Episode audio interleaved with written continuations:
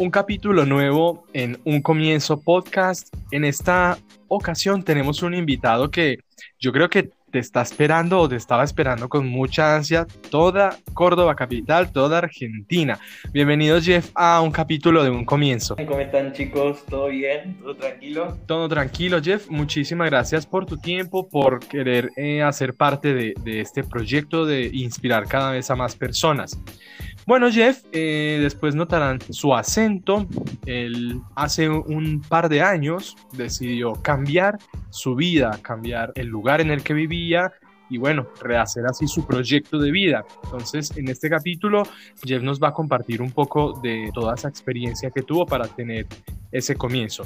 Jeff, ¿querés entonces contarnos cómo fue que, que decidiste tomar esa decisión de cambiar tu lugar en el que vivías? Sí, cómo no. Bueno, yo soy brasileño, ¿no? Tengo 27 años. Yo me fui, yo hace 6 años que viví en Córdoba, Córdoba capital. Cuando empecé a pensar en salir del, país, eh, no sabía muy bien para dónde ir, ¿viste? Como que no tenía idea, qué sé yo. Entonces resulta que yo, por un amigo, que tenía un amigo que vivía en Córdoba capital, empecé a hablar con el chabón y el pibe me dijo, bueno, si quieres venir, vení, quédate acá, qué sé yo. Y me pareció interesante la idea, la verdad que mucho miedo, porque, bueno, nosotros acá en Brasil por ahí decimos que el español es fácil, pero una cosa es estudiar español, yo no estudié español, ¿no?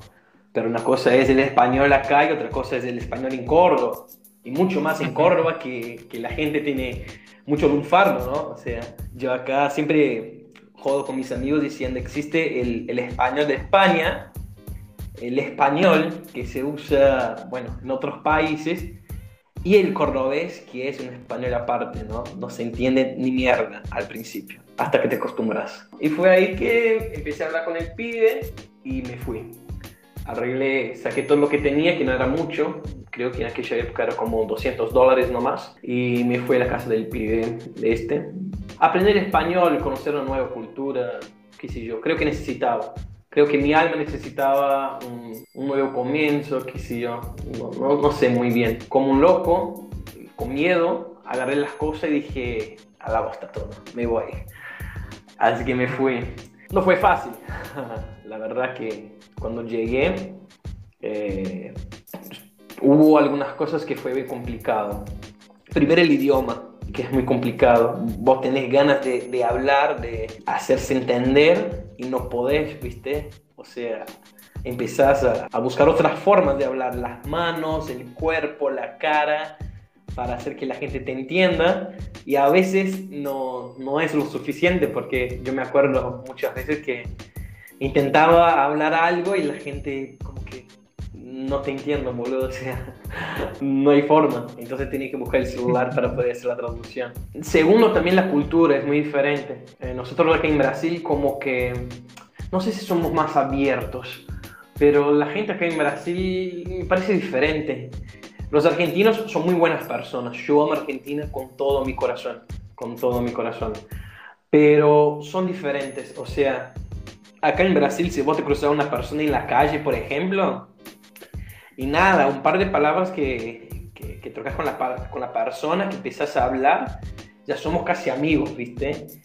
Y no sé vos si notaste esto, pero en Argentina vos tenés que conquistar tu espacio en, el, en un grupo, son grupos cerrados de personas.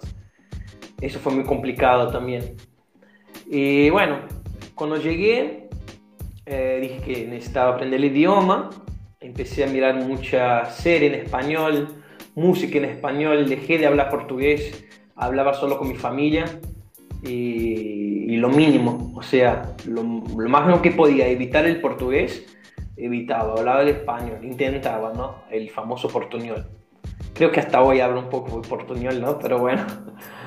un poquito. bueno, chavo, pero se me entiende. Así que nada, boludo, o sea, eh, empecé a aprender el español así. Creo que la mejor forma fue hablar con la gente. Por más que no hables bien o no hables correctamente, además que el español es muy complicado, eh, intentar hablar con la gente, ¿viste? Como que intentaba hablar y, bueno, empezó a salir. Y, y lo más gracioso es que, me, que empecé a aprender el español cordobés para todos nosotros en, la Argentina escucharlo, es un español muy cordobés. Sí, yo fui, o sea, yo, bueno, cuando empecé, yo para poder conseguir un trabajo, como que eso a mí me preocupaba mucho, porque imagínate, 200 dólares no era mucha plata, y yo me iba a quedar en la casa del pibe. Ay, che, si el pibe llega a escuchar esto me mata, ¿no? Pero bueno, es la verdad. El pibe como que vino la verdad que me invitó con otras intenciones. Eh, y yo en este momento, o sea, no estaba buscando pareja ni nada. Yo lo que quería era aprender español, conseguir un trabajo, hacer amistad y todo esto, ¿viste? Conocer la cultura argentina. Y nada, el chabón se puso re loco, boludo. Eh, yo creo que incluso te, te, te dije una vez, el pibe estaba tan loco, celoso, que una vez yo me acuerdo que nosotros salimos a correr en el Parque Sarmiento, que es un parque muy grande de Córdoba Capital, y el pibe yo me acuerdo que me dijo, che, ¿podés buscar agua? Llenar la botella. Y dije, bueno, boludo, sin problema, fui. Cuando me di vuelta no estaba más el culiado, boludo. Se fue, boludo, imagínate. No me puse, boludo. O sea, no hablaba español para poder pedir una información y además de todo esto, no, por más que no habla español, sí, si hablar español, yo no sabía la dirección del pibe. O sea, claro, no. entonces me quedé ahí, boludo, te juro, una hora caminando y yo soy muy llorón. Llegó un momento que empecé a llorar ahí en el parque, boludo. y empecé a llorar diciendo, boludo, ¿qué hago, chaval? Hasta que un momento, eh, bueno, eh, yo vi el pibe me acerqué llorando como, che, está loco, boludo, ¿cómo me iba a dejar? Claro, o sea, y me mira y me dice, ay, no, pero yo pensé que sabía. Dije, boludo, yo ni español hablo, está loco. Entonces como que fue muy complicado, boludo. Y, y, creo que esta parte fue muy complicada también por, por la impotencia, o sea, yo tenía que salir de allí, de buscar en otro lado, pero ¿a dónde me iba? Yo no tenía plata para volver a Brasil. No tenía eh, dónde quedarme porque no conocía a nadie. Entonces, nada, fue muy incómodo. El pibe llegaba, yo estaba en la casa, me miraba mal y todo. Y yo como que tirando currículum, eh, intentando encontrar algo, ¿viste? Claro, pero aún sin el español, ¿no?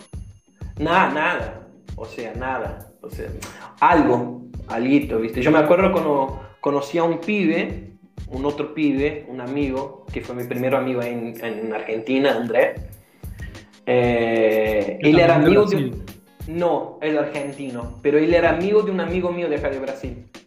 O sea, ah, y no sé, nos pusimos en contacto, qué sé yo, y me dijo, che, eh, ¿querés salir a, a comer algo? Él hablaba un poco de portugués, ¿no?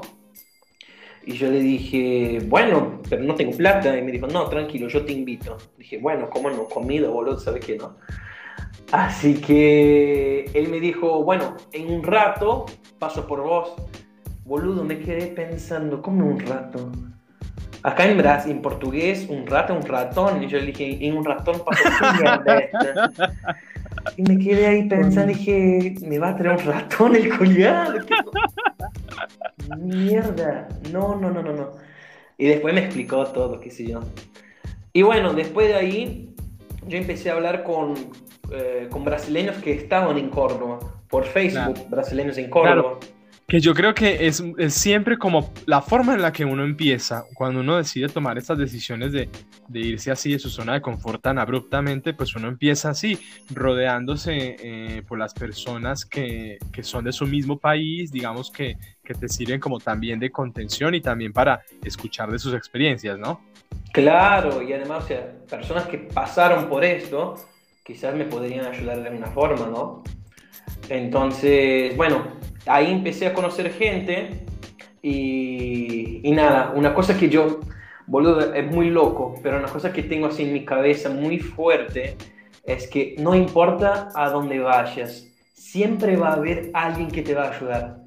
Siempre. ¿Sabes qué, Jeff? Que eso, esa, esa frase es la tercera vez en la que surge en un capítulo. Todas las personas siempre lo dicen.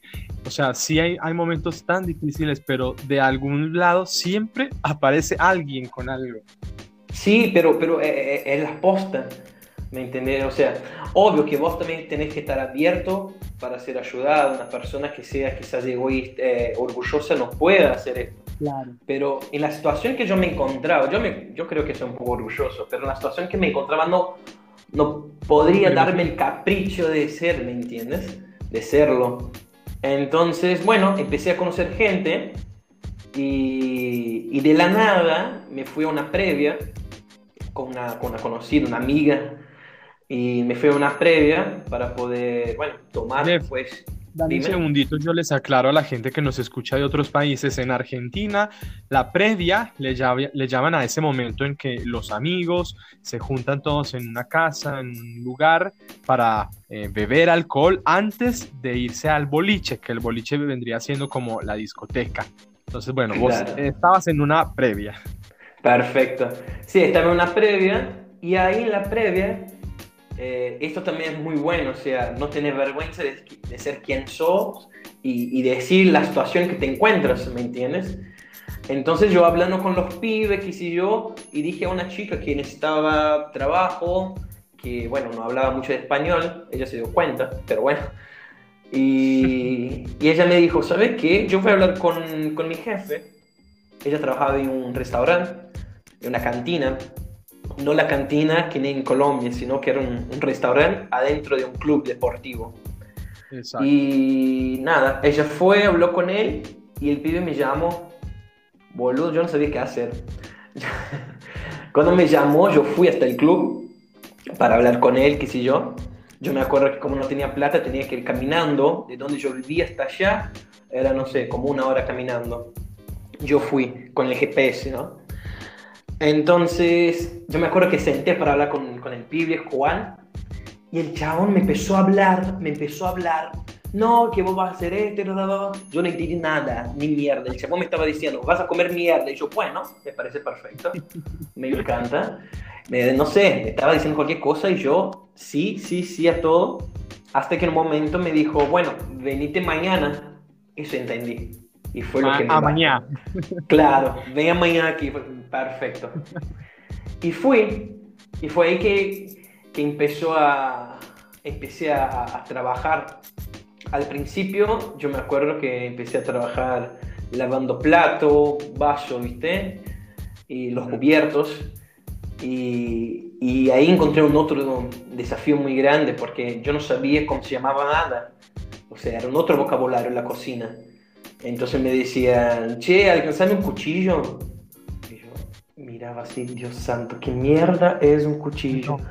Sí, que son bastante diferentes las cosas de la cocina. Claro. Hay unas palabras que me gustan mucho, que es garfo, collier y xícara. Esas me gustan.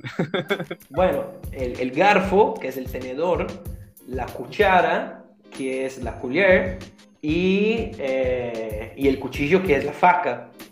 Entonces, claro, yo no sabía nada de eso. Yo me, yo me agarraba los tres y decía, bueno, este este, este, bueno, este, ah, bueno, perfecto. Y nada, y tuve la suerte de tener, como te había dicho, siempre hay personas que te van a ayudar. Una amiga muy grande, la Juli, ella me, me enseñó mucho. Y después en la cocina conocí la Mica también, que es la cocinera, que me enseñó mucho. Y mucho de mi español aprendí con, con claro, y más de Mica, porque Mica como que habla un poco más suelta, ¿sí? ¿viste? para mi otras palabras un poco más villera. Entonces, como que la forma de hablar. Entonces, me encantaba cómo hablaba. Para mí, a mí me parecía música. me decía, nada, por ejemplo, ¿qué va, a tener, ¿qué va a comer hoy? ¿Querés pollo? Decía, pollo, qué mierda pollo, chaval. Pero me encantaba cómo hablaba. Y al final terminé yo hablando mucho más negro que ella, ¿viste? Mucho más, más cordobés. Y, no, es lindo, boludo. Siempre, es verdad, siempre hay personas que te van a ayudar. Y ahí empecé a trabajar, empecé a trabajar, de lavar los cubiertos, me pasé a, ser mozo. Eh, que era muy complicado también porque yo me acuerdo que la gente me pedía algo y yo no entendía que me pedían, boludo. No sé, alcanzame pan. Ay, mierda, ¿qué quiere este culiado? Entonces, ¿qué hacía? Yo me iba a otro salón para no cruzarme con esta persona que me había pedido algo. Algo que no entendía. Claro, y me acercaba a mi amiga, a la Juli, y decía, Juli, eh, alguien allá quiere algo, o sea, quiere alguna cosa. Andá a preguntar, por favor, porque yo no entendí nada. Y, y, así fue la mejor forma de aprender el español. O sea, metiéndote y hablando, por más que no sepa, la gente, a, no sé, a ella les parece lindo, creo, me parece tierno escuchar a alguien hablar mal el español. Porque yo hablaba, no sé, che, ¿de dónde sos? De Brasil. Ay, qué lindo cómo hablas, me encanta, qué sé yo. Chabón, estoy hablando re mal para el orte, me decís que lindo. es cierto. Mal. Entonces, como que. Dime. Me encanta tu tonada. No, me encanta tu tonada, qué lindo que habla vos, chabón. Y decía, ay, Dios, tan lindo. Y bueno, y después de ahí empecé a aprender español. Y ponerle que unos seis meses ya estaba hablando un poco mejor español. Con la plata que conseguí cuando empecé a trabajar, yo salí de, de, la casa del pibe y me fui a una pensión. Eh, alquilé una piecita. Era una piecita, te lo juro, Milo, como dos por dos. Entraba la cama. De esa. Claro, entraba. Y ya, la... y un de pronto y nada más. Exactamente. Pero para mí, te lo juro que era un castillo. Porque era algo que yo podía decir, yo estoy pagando por esto. Acá nadie me va a, a mirar mal porque yo estoy pagando por esto. Y fue una de las sensaciones más lindas que viví en Córdoba. Y bueno, después de eso empecé a, después que ya aprendí un poco de español, bueno, empecé a hacer muchos amigos. Hice muy buenos amigos, muy, muy, muy buenos amigos. Y que hasta hoy nosotros mantenemos un contacto muy lindo, ¿viste? Que si no, mira, acá estamos vos y yo años después de que nos conocimos recién, yo estando en Argentina también, pasando por, algo, por alguna situación de estas, vivimos juntos también y mira, años después acá estamos. Ay, sí, me acuerdo que vos roncaba, mira, Dios santo, boludo, qué fue. yo estaba en la pieza y te escuchaba ronca, boludo, ay, Esto lo voy a evitar, ¿sabes? Mentira. Pero, y nada, después de esto, bueno, surgió una nueva propuesta de trabajo que fue trabajar en un boliche, en una disco. Y, y, ahí sí fue una de las mejores experiencias de mi vida. Conocí mucha gente, conocí mucha gente, eh, pude hacer mucha plata también, gracias a Dios. Trabajaba bien, trabajaba los finales de semana en el boliche, día de semana en el restaurante. Tenía una vida, no, hermosa, hermosa, hermosa. Y, y nada, boludo, es lindo, es lindo, la verdad. A mí me, me, gustó mucho, te abre la cabeza de una forma muy grande. Lo más gracioso es que cosas que yo cuando llegué decía, no pueden hacer esto. O sea, por ejemplo, el arroz. Ay, no, sí. que me perdonen los argentinos, yo los amo con todo mi corazón. Pero yo no podía creer cuando alzaban una olla, metían agua, calentaba el agua, tiraban el arroz, después colaban el, el arroz y decían, ¿qué están haciendo? Tiraban un poquito de sal, manteca y ya está. Y decían, no, no, no, no, no, no, no. no. Para mí era horrible. Al final estaba haciendo lo mismo, ¿no? Por supuesto. Sí. Y hoy entonces el, el, el, el Fernet. Yo la primera vez que probé el Fernet, no me gustó mucho el primer trago. A partir del segundo lo empecé a amar. Claro, y recordando esa primera vez que tomaste Fernet, ¿a qué te supo? Porque hay muchas personas que ahora no saben eh, de pronto de otros países. ¿A qué te supo el Fernet la primera vez? Ay, boludo, a ver. Si hay una, un brasileño, vas a ver, hay una cosa que se llama biotónico Foutora. Pero... ¿Y para qué sirve? Para que la, los niños toman esto, es un jarabe que se toma para, para aumentar el apetito, para que, que los niños ah. puedan comer más. Pero es amargo, claro. era amargo pero hoy te lo juro que es el amargo más dulce de mi vida. Lo amo, Fernet. Ah. Alta propaganda, boludo.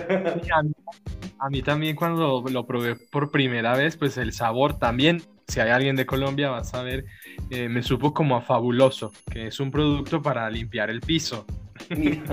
pero lo más lindo de, de Córdoba, por ejemplo, que a mí me gustó mucho, que me abrió tanto la cabeza, pero así, yo conocí muchos argentinos, pero conocí gente de todo lado, O sea, yo nunca me imaginé hablando con una persona, por ejemplo, de... Yo vengo de una familia muy, no muy pobre, pero muy humilde.